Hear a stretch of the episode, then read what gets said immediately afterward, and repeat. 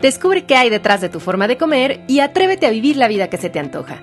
Esto es De qué tiene hambre tu vida con Ana Arismendi.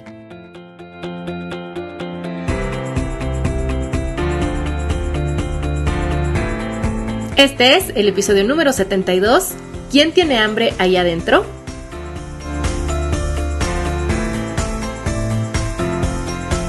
Hola, bienvenidos y bienvenidas a un nuevo episodio de De qué tiene hambre tu vida, el primer podcast en español dedicado a la psicología de la alimentación. Yo soy Ana Arismendi, pionera y especialista en este tema, y espero que este programa los encuentre muy bien y felices. Quiero comenzar este episodio platicándoles algo personal. Fíjense que el otro día, hace como dos semanas, me entró un súper antojo de algo que hace de verdad mil años no se me antojaba. Unos nachos con queso de esos del cine. Aquí en México, no sé si en otras partes del mundo, en los cines se venden charolitas con nachos, que son estas tortillas fritas de maíz con mucha sal y que les ponen encima algo lo que le llaman queso, que la verdad ni es queso, es una mezcla ahí amarilla de grasas, y sabor a queso y color amarillo. Y bueno, y también se le puede poner chile. Bueno, pues en mi adolescencia los nachos del cine eran uno de mis mayores antojos y de los alimentos con los que yo solía atracarme. Los nachos llegaron a ser para mí un gran refugio emocional y al mismo tiempo los odiaba porque al comerlos en exceso me causaban inflamación y porque yo los culpaba. Sentía que los nachos eran los que causaban mi compulsión y hacían evidente que había algo que no estaba bien dentro de mí. Después, cuando comencé mi proceso de sanación con la comida, al principio, como es normal, pasé por un periodo de abstinencia de nachos, donde me los restringí totalmente. Y pasó mucho tiempo en que me prohibí comerlos porque yo tenía miedo a que me hicieran caer nuevamente en la compulsión. Hasta que tiempo después, conforme yo fui avanzando en, mi proceso de recuperación y cuando yo me sentía segura y fuerte, junto con mi terapeuta, mm, decidimos hacer algo así como mi examen profesional, como una forma de graduarme de este tema con la comida. Y este examen profesional consistía en atreverme a pedir unos nachos. Y les juro que ahorita que se los platico, todavía me conmueve mucho evocar ese momento donde fui a comprarlos y yo estaba sumamente nerviosa porque estar frente a esos nachos era como estar frente a toda mi antigua yo. Esos nachos representaban una época de mi vida donde yo estaba muy asustada y entonces representaban a mis miedos, mis traumas, mis creencias del pasado que me habían conducido a una relación disfuncional con la comida. Y Aún así, desde la mujer que en ese entonces era y que se había entregado en cuerpo y alma a un proceso de transformación interior, me dio, no saben, una hermosa satisfacción poder comprar esos nachos y comerlos sin ansiedad, con atención plena y descubrir que yo era perfectamente capaz de parar de comer. Y además, muy para mi sorpresa, me di cuenta que ni siquiera me gustaban les puedo asegurar que para mí ese es un momento que guardo en mi, en mi corazón porque es un momento crucial en mi recuperación con la comida. Fue un momento muy liberador y de mucho empoderamiento para mí. Recuerdo muy bien que no comí ni la mitad de los nachos que había en el plato porque simplemente me di cuenta que no los estaba disfrutando, que no me gustaban. Y en ese momento para mí los nachos perdieron su magia porque la que ahora podía hacer magia con su vida era yo misma. Y a partir de ahí jamás volví a desearlos. Alguien podía comerlos frente a mí, yo iba al cine pues miles de veces y no se me antojaban. Realmente ya no era que me los restringiera, sino que no me generaban absolutamente nada. Y bueno, pues yo creía que a partir de ese momento la función de los nachos en mi vida había terminado. Los nachos fueron un recurso muy valioso que tuve a lo largo de mi adolescencia y que me ayudaron a sortear por situaciones y por emociones que yo no sabía cómo enfrentar en ese momento, pero tras mi graduación creí que bueno, que la función de los nachos había terminado. Sin embargo, hace unos días, después de más de una década de esto que les estoy platicando, el antojo de nachos regresó. Estaba yo en el cine y vi que una pareja los traía. Y de pronto me caché salivando, me parecieron atractivos otra vez, o sea, los vi, los vi ricos, y me cruzó por la mente pedir unos. Y me di cuenta que mientras pues los nachos seguían ahí a la vista, cada vez sentía más sensaciones físicas así como de hiperactividad, de mucha salivación, sentí como eh, la ansiedad aumentaba. Y la verdad es que yo al principio no podría creer que se me antojaban los nachos. O sea, yo me preguntaba a mí misma así de, pero pues en serio, Ana, o sea, pero si ni te gustan, como unos nachos, ¿no?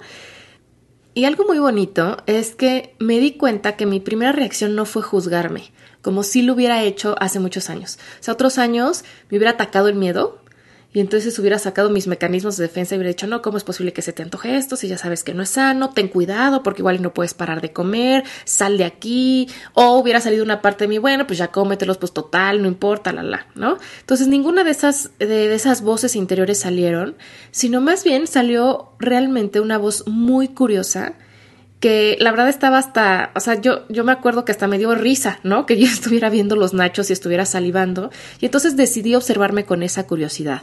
Entonces, lo primero que hice fue bajar la intensidad de la ansiedad que estaba sintiendo con ejercicios de respiración.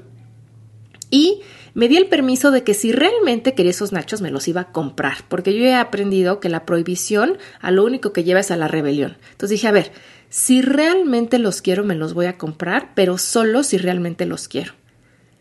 Así que ya después que mi ansiedad bajó y que estaba más tranquila, me hice a mí misma las preguntas que recomiendo a mis alumnas que se hagan cuando tienen antojos y cuando tienen ganas de comer. La primera es, ¿los nachos me hacen bien? La segunda es, ¿verdaderamente me gustan? Y la tercera es, ¿realmente necesito unos nachos? Y la respuesta inmediata a las tres preguntas fue no, los nachos no me hacen bien porque me inflaman, no me gustan tanto, comprobadísimo, que no me saben ya rico, y además estaba segura que no los necesitaba porque físicamente yo estaba satisfecha, o sea, no tenía hambre fisiológica, de hecho ese día venía de comer, entonces definitivamente no era mi cuerpo quien los necesitaba. Bueno, y para entonces pues entré a la película y me distraje y después me fui a casa, pero llegando a mi casa aunque ya no sentía el antojo de nachos, dije, esto es algo que no puedo perder la oportunidad de aprovechar. Entonces me puse a analizar este antojo muy inesperado para eh, aprovechar la oportunidad de conocerme mejor, porque como ya les he repetido muchísimo en este podcast, los antojos no son más que una forma en la que nuestro cuerpo-mente nos está comunicando que algo le hace falta. Y la mejor forma de descubrir qué necesitamos es haciendo un análisis sobre el contexto en el que se presentó el antojo. Porque si lo dejamos pasar sin analizar, esa necesidad va a quedar insatisfecha y al rato se va a volver a manifestar. Puede ser que regrese el mismo antojo o que regrese de una forma muchísimo más intensa. Así es que de una vez dije, qué curioso que se me antojaron. La verdad estaba fascinada con, con esto, ¿no? Y como muy curiosa de, bueno, ¿por qué? 10 años después otra vez se me antojan. Entonces me puse a analizar dónde estaba, qué hora era cuando surgió el antojo, qué día de la semana, cómo me sentía en ese momento y también qué había pasado en todo ese día. Y al hacerlo me di cuenta de algo hermoso. Fíjense, ese día en la mañana me habían entregado el resultado de un examen de una especialidad que estoy haciendo, donde no me había ido como yo hubiera querido. Y entonces me dieron el examen con esta nota que, que no era lo que yo hubiera esperado, pero además recibí el comentario público de mi profesor diciendo que le había sorprendido mi resultado y que en esta ocasión mi examen había sido solo promedio. ¿no? De hecho, recuerdo perfecto las palabras. Dijo, Ana, ¿qué te pasó? No esperé que te hubiera ido así en el examen y dijo esas palabras. Tu examen es solo promedio. Y en ese momento o sea, yo de verdad que me sentí chinche. O sea, hasta me acuerdo, o sea, parándome de mi lugar, yendo a recoger, ¿no? Mi, examen. Y, o sea, viendo a mi profesor y sintiéndome expuesta. Según yo, ya saben cómo es la mente, ¿no? Yo sentía que todos mis compañeros se me quedaban viendo, me sentía no suficiente. Y tuve esa sensación eh, esa mañana. Y pues con ella me fui, ¿no? O sea, después siguieron las clases y de ahí yo me fui corriendo a trabajar, etcétera, hasta que llegué al cine en la tarde con mi esposo y me di cuenta que no me di el tiempo ni el espacio como para elaborar y poder manejar y expresar esas emociones y esos pensamientos que surgieron. Y además no compartí esa anécdota, o sea, con nadie, porque me sentía avergonzada realmente por mi calificación y por lo que había pasado. Entonces, al, al hacer este análisis, me di cuenta que ese día me sentí exactamente como en mi adolescencia. Mi adolescencia fue una época donde me obsesionaban las calificaciones porque para mí eran una forma de probarme a mí misma que era suficiente, que era valiosa. El sacarme siempre el primer premio era como esta posibilidad de ser vista o de sentirme merecedora. Y de verdad que para mí era un super trauma sacarme una nota abajo de nueve. Y me di cuenta que la que se paró a recibir el examen y la que escuchó el comentario del profesor y la que se sintió expuesta y avergonzada y decepcionada no era yo hoy, en el 2017, sino era esa adolescente que yo llevo dentro. Y por lo tanto, esa adolescente recurrió a un aliado que tenía para ayudarle a manejar esas emociones y esas experiencias, que eran los nachos me di cuenta que no era a mí, en este momento de mi vida, a la que se le antojaban los nachos, sino a esa adolescente interna que se sintió herida y que no supo qué hacer en esa situación. Era esa adolescente la que necesitaba refugiarse en las tostaditas de maíz con queso para literalmente ayudarla a pasar el trago amargo.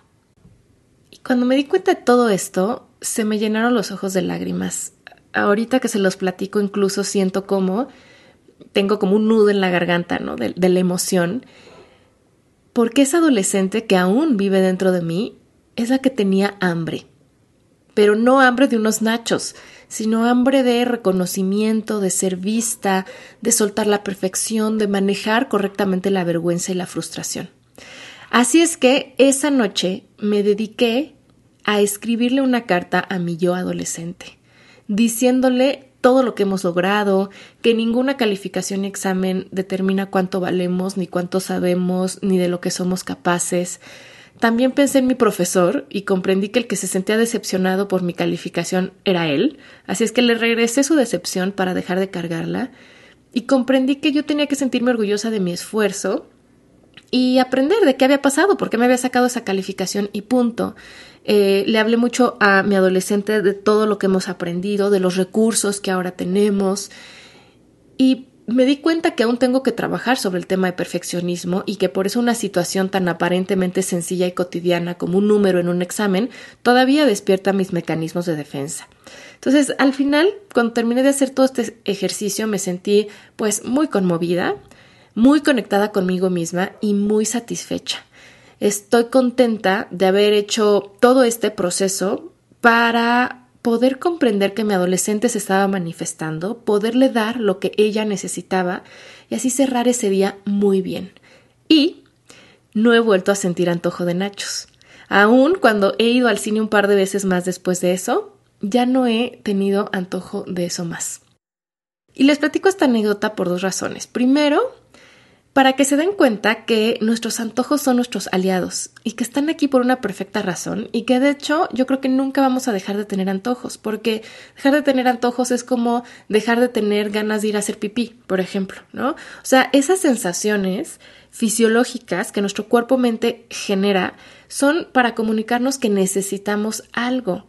Entonces, hay que honrar a nuestros antojos y los antojos no es algo que un día va a parar o que se va a acabar sino más bien lo que va a cambiar es la forma con la que nos relacionamos con nuestros antojos. Entonces, yo en algún momento de mi vida creí que ya jamás se me iban a antojar unos nachos con la ansiedad con la que se me antojaban en mi adolescencia, y oh sorpresa, más de 10 años después vuelvo a tener esa sensación, pero yo ya no soy la misma.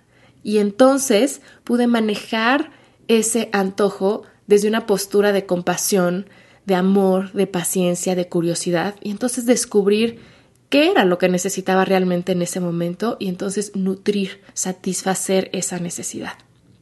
Pero también les platico esta anécdota para invitarlos a que cada vez que sientan el impulso de comer, cuando se cachen con un antojo, se detengan no solo a preguntarse de qué tienen hambre realmente, sino para descubrir quién tiene hambre dentro de cada uno de ustedes porque si logramos descubrir qué parte de nosotros está manifestando, o sea, a quién le hace falta algo, va a ser mucho más fácil nutrirlo. Miren, nuestra psique está constituida de diferentes partes. Pueden imaginarse a esas partes como pequeñas personitas viviendo dentro de nosotros. Y cada una de esas personitas o partes pues tiene sus propias necesidades, sus recuerdos, sus deseos, tiene metas, motivadores y una voz propia. Hay algunas partes que prácticamente todas las personas tenemos, como el niño interior o el adolescente o el crítico interno o el complaciente, el furioso o el cuidador amoroso. Pero además, dependiendo de nuestra historia de vida y de los roles que vamos cumpliendo, podemos configurar otras partes particulares. Por ejemplo, algunas personas tienen dentro un padre autoritario, una mujer traicionada, un niño abandonado, un coach, una madre amorosa, un director de una empresa, un sacerdote. O sea, en fin, cada uno de nosotros tenemos así dentro como un condominio con una serie de vecinos que a veces se llevan muy bien, pero que muchas veces pelean entre sí. De hecho, algo que causa mucho sufrimiento es cuando las partes dentro de nosotros se contradicen. En temas de comida, es muy común tener una voz que nos anima a seguir un plan de alimentación saludable y otra voz que nos dice, ay, come lo que sea, o está bien, solo esta vez, mañana comienzas, o te lo mereces. A veces tenemos una voz que nos anima a empezar un negocio, pero otra que nos dice que aún no estamos listos, que todo tiene que estar perfectamente planeado para poder hacerlo. E incluso podemos tener una más que nos dice que no podemos, que no lo vamos a lograr, que es difícil. Lo que es fascinante es que justamente para resolver las controversias entre nuestras partes tenemos una que es muy especial. Yo la llamo nuestro ser auténtico y en psicología también se le llama el self, que es digamos como el administrador del condominio. Entonces, nuestro ser auténtico es nuestra verdadera voz. El ser auténtico no es más que amor, sabiduría, y representa nuestra intuición. Es esa parte que sabe realmente que necesitamos y que nos ayuda a tomar las mejores decisiones. El ser auténtico es una parte que observa con curiosidad, con distancia, con compasión, con comprensión a cada una de las otras partes, escucha qué tienen que decir y comprende que cada una de ellas están aquí y existen porque cumplen una función tienen una intención positiva que es protegernos, aunque de inicio no lo parezca. Fíjense, muchas de nuestras partes internas se instauraron, o sea, se mudaron aquí dentro de nosotros tras una situación que nos causó dolor, sufrimiento y que nos puso en peligro. Y viven en nosotros para que no se repita esa situación, para protegernos de ella. Por ejemplo, el crítico interior está intentando protegernos de un miedo al rechazo y un miedo al fracaso. Nuestra parte furiosa, reactiva, trata de protegernos de algo que amenaza nuestra integridad. Nuestra parte complaciente tiene mucha hambre de aceptación y de pertenencia y por eso a todo le dice que sí. El problema de nuestras partes es que la mayoría se quedan atrapadas en el tiempo. Mi adolescente, por ejemplo, cree que todavía tengo 15 años. Y ahí es donde el ser auténtico debe salir para recordarnos que ya no somos esa pequeña, por ejemplo. Mi ser auténtico pudo observar e identificar que la que estaba hablando y la que se estaba manifestando era esa adolescente y me pudo recordar a mí que hoy yo ya tengo otra edad, que soy una mujer adulta, que tengo otros recursos, nuevas experiencias y que puedo manejar esta situación de una mejor forma. De hecho, cuando uno hace terapia, uno de los objetivos más importantes es aprender a conectar con nuestro ser auténtico, conocerlo y darle voz, darle poder. Un buen terapeuta es aquel que conduce a las personas a que conecten con su ser auténtico. En terapia lo que hacemos es otorgarle la batuta a nuestro ser auténtico para que pueda dirigir nuestra orquesta interior. Entonces, la próxima vez que sientan muchas ganas de comer y que sepan que no es hambre fisiológica, los invito, las invito a que tomen una respiración profunda y observen quién tiene hambre. De hecho, pueden hacerse esa pregunta mentalmente. Pueden decir, ¿quién tiene hambre ahí adentro? Y la respuesta van a ver que va a llegar. Puede ser en forma de una imagen, de un recuerdo, de una sensación. Quizá el que tiene hambre es un niño interno que se siente temeroso de quedarse solo y por eso busca la comida para hacerse compañía. O tal vez quien tiene hambre es su rol de mamá que está agotada de tanto ajetreo con los niños y se manifiesta a través de un antojo de un café con una galleta. Cuando identifiquen quién tiene hambre dentro de ustedes, pregúntenle de una forma amorosa a esa parte qué necesita realmente. Y otórguenle justo lo que le hace falta. Quizá el niño interior necesite un abrazo o la madre darse un espacio para salir con sus amigas o para descansar. Y quizá alguna de sus partes sea un recordatorio de que todavía tienen asuntos pendientes que trabajar y trascender y es momento de buscar ayuda. Porque cuando una parte existe es porque aún tiene algo por enseñarnos. Cuando lo aprendemos bien, esa parte desaparece. Yo me quedo con la enseñanza de que mi adolescente interior aún tiene heridas por sanar y me comprometo a escucharla y apoyarla para trascender y cerrar ese ciclo. Así que esta semana las y los invito a que se hagan la siguiente pregunta. ¿Quién tiene hambre allá adentro? Muy bien, pues espero que este episodio les deje muchas interesantes reflexiones que puedan aplicar a su vida y si encuentran este podcast útil y lo están disfrutando, les agradecería muchísimo apoyarme para difundirlo, para que esta información y herramientas llegue a más personas.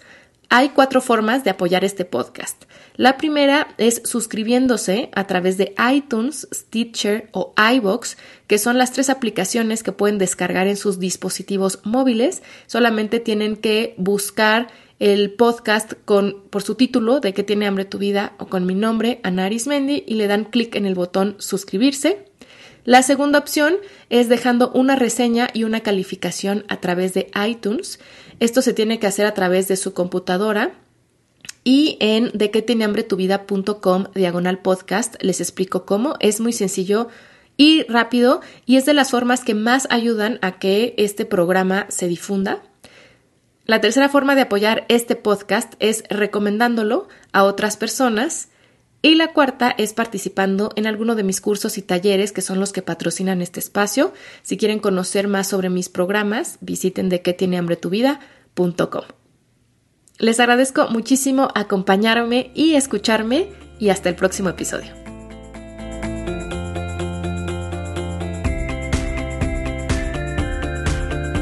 Esto fue De qué tiene hambre tu vida con Ana Arismendi.